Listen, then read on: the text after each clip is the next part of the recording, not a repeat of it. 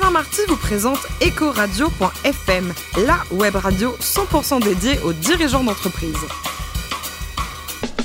Bonjour à toutes et à tous, bienvenue à bord d'EcoRadio.fm, la radio 100% dédiée aux dirigeants d'entreprise. Vous êtes plus de 112 000 auditeurs et nous écoutez passionnément chaque semaine en podcast. Réagissez sur les réseaux sociaux, sur notre compte Twitter EcoRadio-du-bas FM. Aujourd'hui, nous recevons un homme fantastique, Antoine Rimaten, qui est directeur général du groupe Ilexenso. Bonjour Antoine. Bonjour. Vous êtes fantastique, hein, je l'ai dit. hein. Alors vous êtes né en 1964 à, à Alger. Votre papa travaillait chez Elf dans le pétrole? Chez Elf, oui. Et alors vous êtes diplômé de, de Sciences Po et de Dauphine. Et ensuite vous avez directement travaillé dans l'audit. Racontez-nous. Bah, Comme tout le monde, euh, je me suis dit, euh, je ne sais pas quoi faire, donc euh, je vais aller dans l'audit pendant trois ans, histoire de voir différentes entreprises et puis de choisir un vrai métier. Et aujourd'hui, ça donne quand même patron d'Inextenso, euh, une entreprise qui réalise un chiffre d'affaires de 400 millions d'euros avec 250 sites. Vous nous rappelez, Antoine, les différents métiers du groupe? Alors les métiers du groupe sont euh, donc euh, l'expertise comptable, le commissariat au compte, le juridique, le social, euh, les avocats. Donc en fait, tous les métiers qui concernent les TPE et les PME, notre mission est assez simple. On souhaite que nos clients se concentrent sur ce qu'ils savent faire le mieux, produire, vendre, et nous, on s'occupe de toute la partie administrative dans laquelle ils, généralement ils sont moins bien équipés. Et donc on les aide. on Grâce les à votre expertise, ça leur permet de gagner du temps et de déléguer à des gens compétents. Quoi. Bah, ça leur permet de se concentrer sur euh, Leur cœur business. Leur cœur business. Et donc, euh, nous, euh, notre slogan est clair, hein, c'est être là, rendre clair. Ouais. On a aujourd'hui une complexité de textes, que ce soit le droit social, que ce soit la fiscalité, qui fait que un patron de TPE ou de PME ne peut pas être au courant de tout ce qui se passe. Ouais, Et puis ça bouge, on en parlera tout à l'heure. Vous comptez quasiment 5000 collaborateurs et vous recrutez, c'est impressionnant, hein, 1000 personnes par an. C'est c'est difficile de trouver aujourd'hui des collaborateurs dans votre métier à la fois compétents, fidèles, sympas et pas trop chers, Antoine.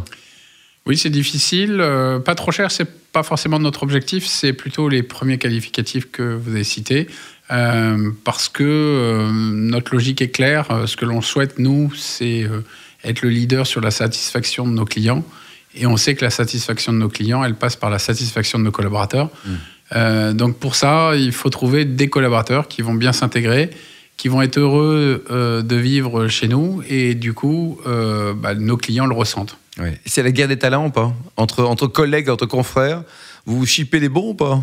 Alors, pas tellement avec euh, les autres cabinets. Euh, la réalité, c'est que c'est plutôt, euh, Services financiers, peut-être, les, les DAF c'est plutôt les entreprises qui, effectivement, nous prennent nos collaborateurs au bout de quelques Ouais. années.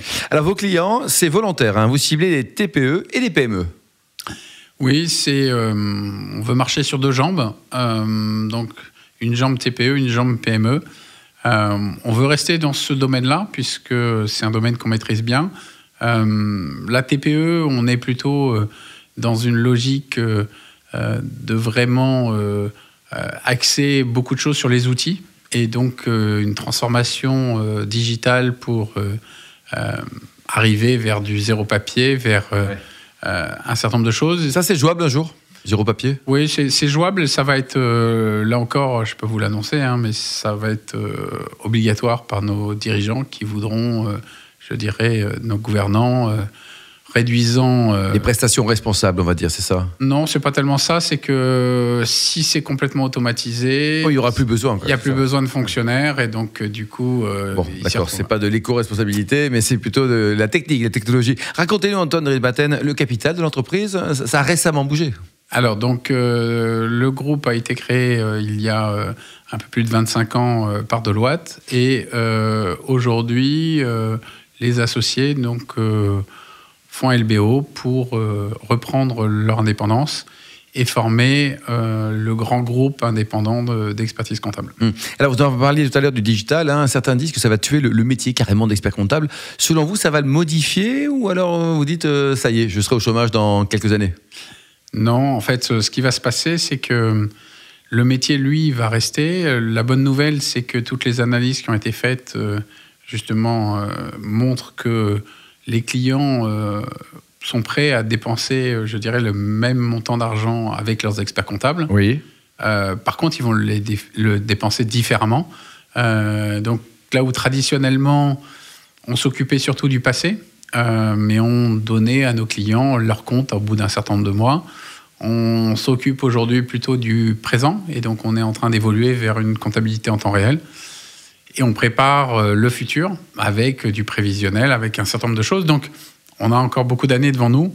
la seule chose, c'est qu'on va faire les choses différemment et, et, surtout voilà, s'intéresser au présent et au futur, là où on s'intéressait beaucoup au passé avant. Alors votre concurrence, elle, elle est énorme parce qu'il y a plus de, de 10 000 cabinets d'experts comptables en France. Donc quelque part, vous avez des tout petits cabinets et puis des géants mondiaux.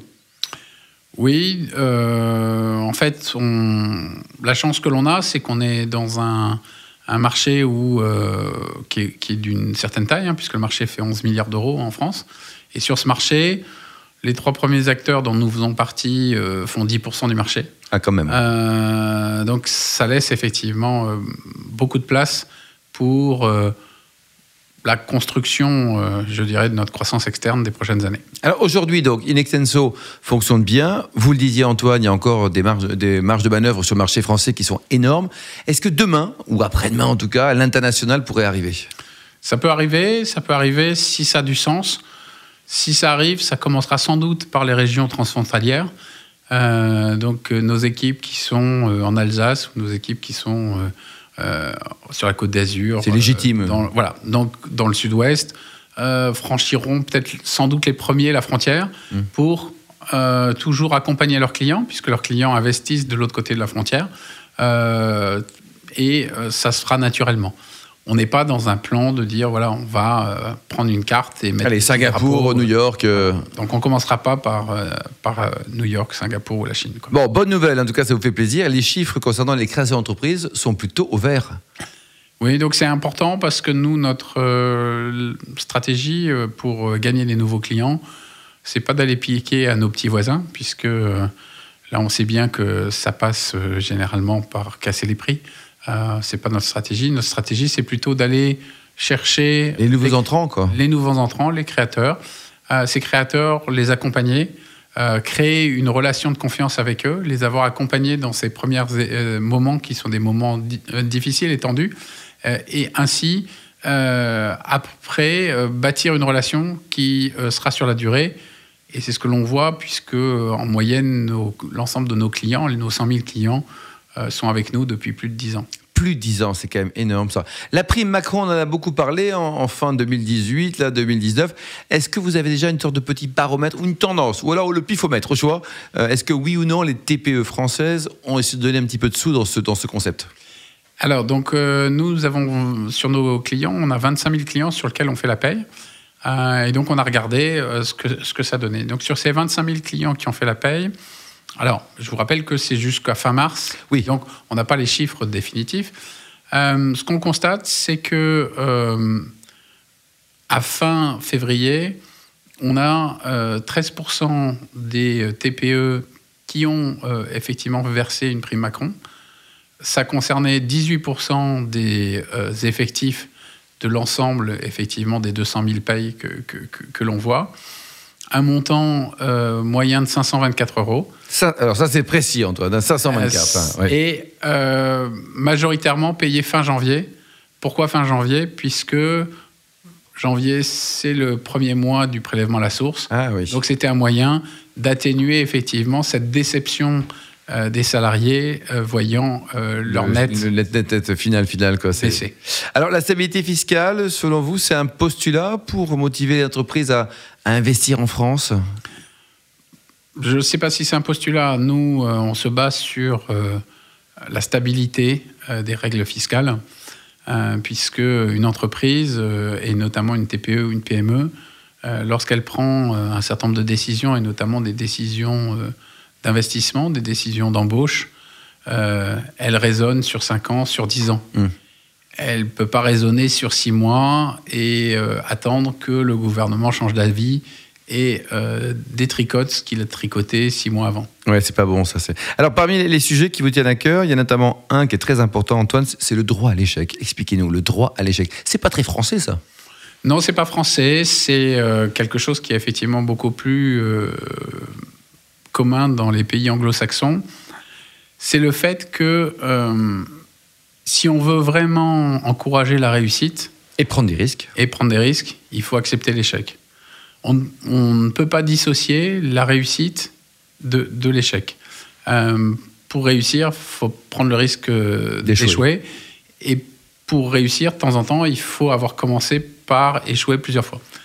Euh, voilà, moi, c'est quelque chose auquel je suis sensible, c'est quelque chose que l'on regarde dans nos recrutements. Euh, Et pour vous, c'est même presque un critère positif de recrutement, quelqu'un qui s'est planté? Oui, ben, ça veut dire que c'est quelqu'un qui a fait quelque chose euh, jusque-là. Quelqu'un qui s'est pas planté jusque-là, c'est sans doute quelqu'un qui ben, a participé. Il n'est pas fini à 100%. Non, mais il a, il a participé au projet des autres. Euh, il n'a pas forcément porté, lui, des projets, des projets difficiles. Parce que s'il a fait que porter des projets difficiles, il s'est forcément à un moment donné euh, trompé. Alors pour terminer les sujets plus légers, hein, les voyages euh, dans le cadre professionnel, dans vos anciennes fonctions, vous avez énormément voyagé Antoine. Où ça? Alors je pourrais faire une liste de, tous les pays. mais euh, ça couvre effectivement l'ensemble des, des, continents. Donc pour quelqu'un curieux, des cultures très différentes. Euh, pour quelqu'un qui aime le vin, euh, des vins très différents. À titre personnel, vous adorez Bali, ce que vous dit? Oui, donc euh, j'ai trouvé à Bali non seulement un paysage, non seulement un climat, mais un accueil des populations locales que j'ai pas retrouvé dans beaucoup d'autres endroits. Et on parlait de, de, vin justement, avec modération toujours, mais vous êtes plus Bordeaux ou Jurançon? Alors donc, euh, ayant euh, habité plusieurs euh, années à Pau, je suis assez jurançon et d'ailleurs, il y en a un qui m'attend, hein, donc que je connais bien, puisque j'ai vu que c'était du coapé. Donc belle maison. Belle maison. Dernier livre lu? Donc le dernier livre lu, donc c'est un, un, auteur cubain qui nous raconte une belle histoire sur un tableau de Rembrandt volé. Donc quelque chose qui, euh, justement, complètement différent de, de, de, ce que le, ce qu'on l'en vit aujourd'hui. Donc, et c'est ce que je recherche dans la lecture, c'est ce dépaysement. vous évadez quoi? C'est voilà, voir autre chose. C'est pas de lire euh, le bouquin de, euh, du chef d'entreprise qui explique comment il a fait sa start-up. ça vous je, je, le rencontre pendant la semaine. Bon, enfin, pour terminer, est-ce que vous soutenez des, causes caritatives ou humanitaires? Vous passez un petit peu de temps, vous mettez un petit peu de sous, vous perso ou la boîte? Alors, moi et la boîte, euh, donc, euh, on en a plusieurs qui nous tiennent à cœur. Euh, donc, on parlait tout à l'heure effectivement de l'échec. Et donc, 60 000 rebonds, c'est notre façon aussi de soutenir justement ceux qui luttent contre l'échec et qui permettent à ceux qui ont connu l'échec de, de, rebondir. Mais on travaille aussi avec Sport dans la ville pour, là aussi, installer des installations sportives pour dans les banlieues pour être sûr que, justement, par le sport, on construise euh, nos, euh, nos dirigeants de demain, puisque nos dirigeants de demain, c'est dans la diversité qu'on les euh, recrutera aussi, et que si on, les intègre, au lieu de les stigmatiser, on pense qu'on a plus de chances justement de, de, faire quelque chose avec eux demain. Merci beaucoup à vous Antoine Redbatten. Je rappelle que vous êtes le directeur général du groupe Inexenso. Retrouvez tous nos podcasts actualités sur nos comptes Twitter et LinkedIn ecoradio.fm. On se donne rendez-vous mardi prochain à 14h précise pour une nouvelle émission. Ecoradio.fm vous a été présenté par Alain Marty.